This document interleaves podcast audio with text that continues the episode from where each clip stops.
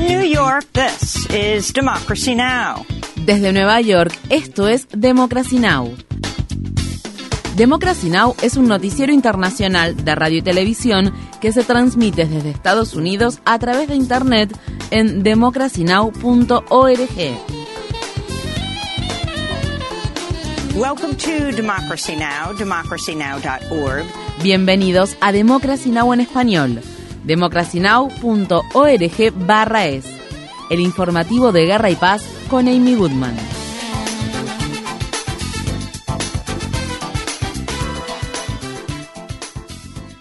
En Libia continúan las labores de rescate en la ciudad oriental de Derna tras las catastróficas inundaciones que provocaron las lluvias torrenciales de la tormenta Daniel que causaron el colapso de dos represas. Según lo que se calcula, unas 6.000 personas han fallecido, aunque se espera que esa cifra aumente. Por otro lado, se ha comenzado a enterrar cadáveres en fosas comunes. Frente al hospital de Derna, la gente busca a sus familiares y amigos entre los cadáveres que yacen alineados sobre el suelo. Estas fueron las palabras expresadas por el director del hospital, Mohamed Al-Kabisi. El número de fallecidos que tenemos en esta sección concreta del hospital asciende a 1.700 hasta el momento. Los contamos mientras yacían en los pasillos. Todo aquel que es identificado es enterrado. Hay algunos que no han sido identificados, por lo que hemos comenzado a sacarles fotos y asignarles números y también a enterrarlos. En la otra sección han enterrado a 500 personas. Las cosas están muy mal. El hospital está en ruinas. El alcalde de Derna declaró que las represas de la ciudad no han recibido mantenimiento desde 2002. Gran parte de la infraestructura de Libia se ha desmoronado durante los años de guerra e inestabilidad política que han debido enfrentar el país y que fueron alimentadas por la intervención militar estadounidense y de otros países extranjeros. Visita nuestro sitio web democracynow.org es para ver la entrevista que mantuvimos con una activista contra el cambio climático en la ciudad de Trípoli. El presidente de la Cámara de Representantes de Estados Unidos, Kevin McCarthy, ha ordenado a tres comités del Congreso abrir una investigación sobre Biden a fin de someter al presidente estadounidense a un juicio político.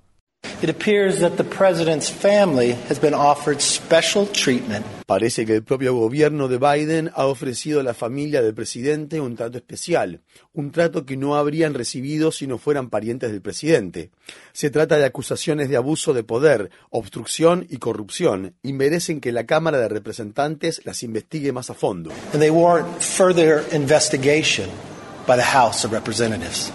La medida fue implementada bajo la presión de los republicanos de extrema derecha, quienes amenazaron con destituir a McCarthy de su cargo.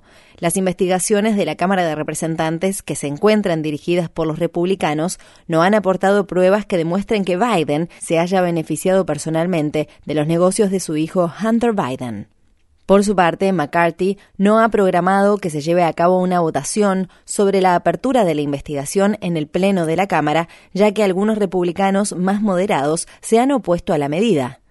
Todo esto se produce al tiempo que McCarthy está intentando que su partido respalde un acuerdo para mantener la financiación del gobierno más allá de la fecha límite del 30 de septiembre. El legislador de extrema derecha del estado de Florida, Matt Gates, amenazó el martes con presentar una petición que podría destituir a McCarthy por la ley de gastos públicos, las investigaciones sobre el presidente Biden y su hijo y otras cuestiones. Señor presidente de la Cámara, usted no está cumpliendo con el acuerdo que le permitió asumir este cargo. El camino que debe seguir la Cámara de Representantes es ponerlo en cumplimiento pleno e inmediato de ese acuerdo o destruirlo en virtud de una petición para que deje la presidencia vacante. El líder norcoreano Kim Jong-un y el presidente ruso Vladimir Putin se han reunido este miércoles en el cosmódromo de Vostokny, una base espacial rusa que se encuentra ubicada en el extremo oriental del país. Pocas horas antes de la reunión, Corea del Norte lanzó dos misiles balísticos de corto alcance frente a la costa oriental de Pyongyang. Kim tomó la palabra al inicio de la breve cumbre. Rusia ha emprendido un combate sagrado para proteger su soberanía y seguridad contra las fuerzas hegemónicas. En todo momento hemos expresado nuestro pleno e incondicional apoyo a todas las decisiones que han tomado tanto el presidente como los dirigentes rusos, y quiero asegurarles que siempre estaremos junto a Rusia en la lucha contra el imperialismo.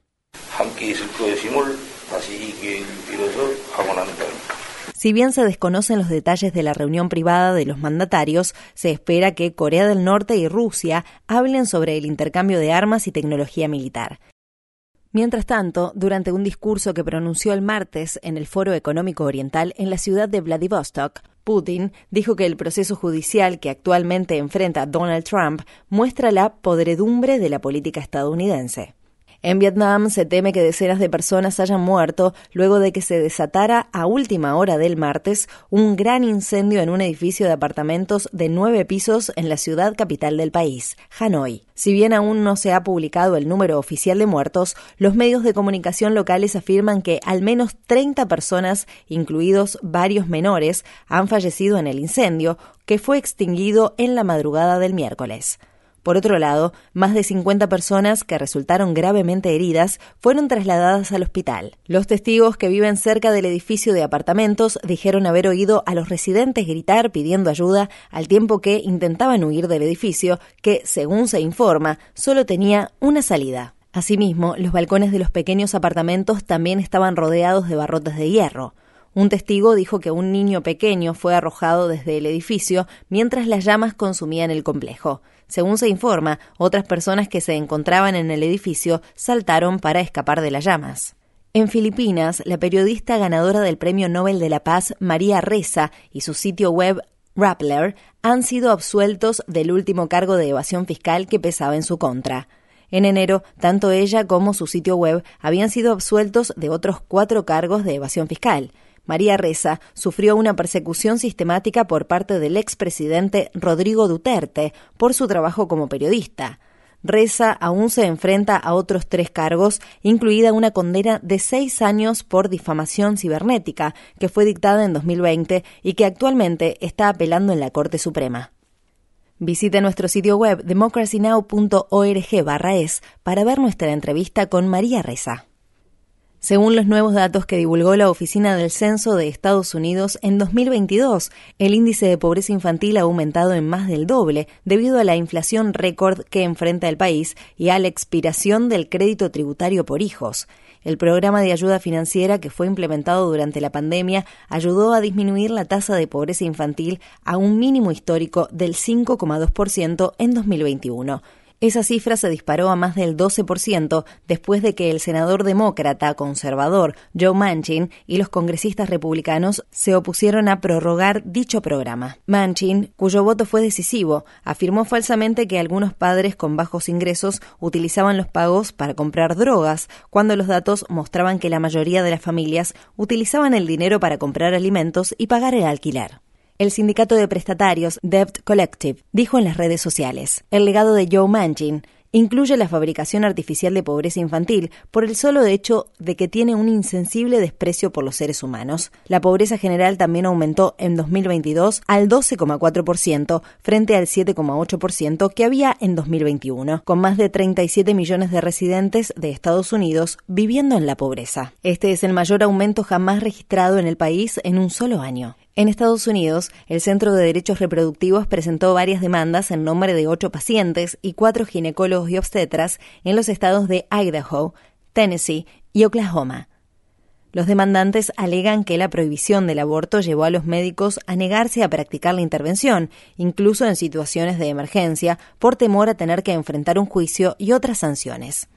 Una de las pacientes, Nicole Blackmon, se vio obligada a continuar con su embarazo después de que los médicos del estado de Tennessee se negaron a practicarle un aborto, a pesar de que no había ninguna posibilidad de que el feto sobreviviera. Debido a ello, Blackmon sufrió preeclampsia, una condición que puede ser mortal, y a los siete meses de embarazo dio a luz a un mortinato. La directora ejecutiva del Centro de Derechos Reproductivos, Nancy Northup, declaró Nadie debería estar a las puertas de la muerte para recibir una atención médica esencial, pero eso es exactamente lo que ocurre cuando se obliga a los médicos a ejercer la medicina bajo amenaza de encarcelamiento. Las mujeres que hoy pueden ponerse de pie sobrevivieron, pero es solo cuestión de tiempo para que alguien no sobreviva. En el estado de Tennessee, un gran jurado federal acusó a cinco ex policías de la ciudad de Memphis por la muerte de Tyree Nichols, quien falleció en enero de 2023 tras ser golpeado por los ex policías. Además de los cargos estatales de asesinato en segundo grado,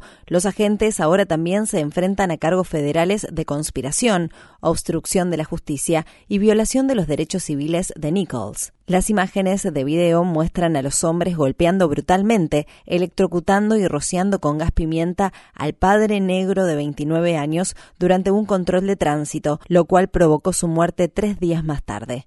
El padre de Tyree Nichols, Rodney Wells, habló el martes tras emitirse una nueva acusación. Esto es algo que se veía venir desde hace mucho tiempo y estamos muy contentos de haber llegado a este punto. Ahora el siguiente paso son las condenas en sí. Justice for Tyree. Justice for Tyree. Justice for Tyree. En el estado de Ohio, la familia de Taquilla exige justicia por su muerte. Young, una joven de 21 años que era madre y estaba embarazada, falleció hace unas semanas luego de ser alcanzada por un disparo cuando intentaba huir del estacionamiento de un supermercado Kruger. La policía persiguió a la joven negra tras acusarla de robar una tienda. Las imágenes del video de la cámara corporal de la policía fueron publicadas el viernes. El abogado que representa a la familia de Taquilla, Sean Welton, dijo lo que está claro es que un hurto menor no justifica un asesinato y que se tenga que cumplir con la ley o morir no es el Estado de Derecho en este país. El hecho de que una mujer desarmada reciba un disparo injustificado y luego de ser tiroteada sea sacada de su coche a rastras y esposada debería sacudir la conciencia de todos. En un tribunal de la ciudad de Washington, D.C., se pronunciaron el martes los alegatos de apertura del juicio por prácticas de monopolio que el gobierno federal y 38 estados y territorios de Estados Unidos presentaron contra Google. Los demandantes acusan a Google de proteger ilegalmente el monopolio de su motor de búsqueda, pagando miles de millones de dólares a Apple y otras empresas de teléfonos inteligentes y navegadores web para hacer su motor de búsqueda predeterminado. Esta se trata de la demanda antimonopolio más grande que el gobierno estadounidense ha presentado contra un gigante tecnológico desde que el Departamento de Justicia demandó a Microsoft hace más de 20 años. El juez federal de distrito, Amit Mehta, es quien preside el caso. En teoría, Meta podría ordenar la disolución de Google en caso de que la empresa pidiera la demanda, aunque los analistas afirman que es más probable que Google se viera obligada a cambiar sus prácticas empresariales. Por otro lado, si el gobierno pierde la demanda, se podría ver afectada su capacidad para regular los monopolios tecnológicos y de otros sectores. Está previsto que el juicio dure 10 semanas. En una importante victoria para los activistas contra el cambio climático, la Universidad de Nueva York planea dejar de invertir en la industria de los combustibles fósiles. Los estudiantes que luchan contra el cambio climático llevan casi dos décadas presionando para que esto suceda. Según el periódico The Guardian, el presidente de la Junta Directiva de la Universidad de Nueva York anunció la decisión en una carta que le escribió en agosto a la organización ambientalista Sunrise NYU. Por su parte, la organización escribió en las redes sociales esta es una gran victoria para la justicia climática. Enhorabuena a todos los estudiantes que luchan contra el cambio climático, que han hecho que esto sea posible. En la ciudad de Washington, D.C., al menos 34 activistas indígenas fueron detenidos cuando se congregaron frente a la Casa Blanca para pedir al presidente Biden que concediera el indulto al preso político y líder indígena Leonard Peltier, quien ha mantenido su inocencia tras ser condenado por su presunta participación en el asesinato de dos agentes del FBI que tuvo lugar durante un tiroteo que se produjo en la reserva indígena de Pine Ridge en 1975. El juicio que llevó el fallo condenatorio estuvo plagado de irregularidades y mala praxis por parte de la Fiscalía. Estas fueron las palabras expresadas por el escritor e historiador indígena Nick Estes cuando habló en la manifestación que se realizó el martes, la cual tuvo lugar en el día en que Peltier cumpliría 79 años. Por lo único que luchaba Leonard Peltier era por el futuro de nuestro pueblo como indígenas, porque intentaron arrebatárnoslo con los internados, intentaron borrar a nuestros hijos e hijas. No se trata solo de llevarlos y hacerlos hablar inglés. Cuando roban la juventud, están intentando robar el futuro. Making them speak English. When you steal youth, you try to steal the future. Infórmate bien. Visita nuestra página web democracynow.org es. Síguenos por las redes sociales de Facebook, Twitter, YouTube y SoundCloud por Democracy Now! es.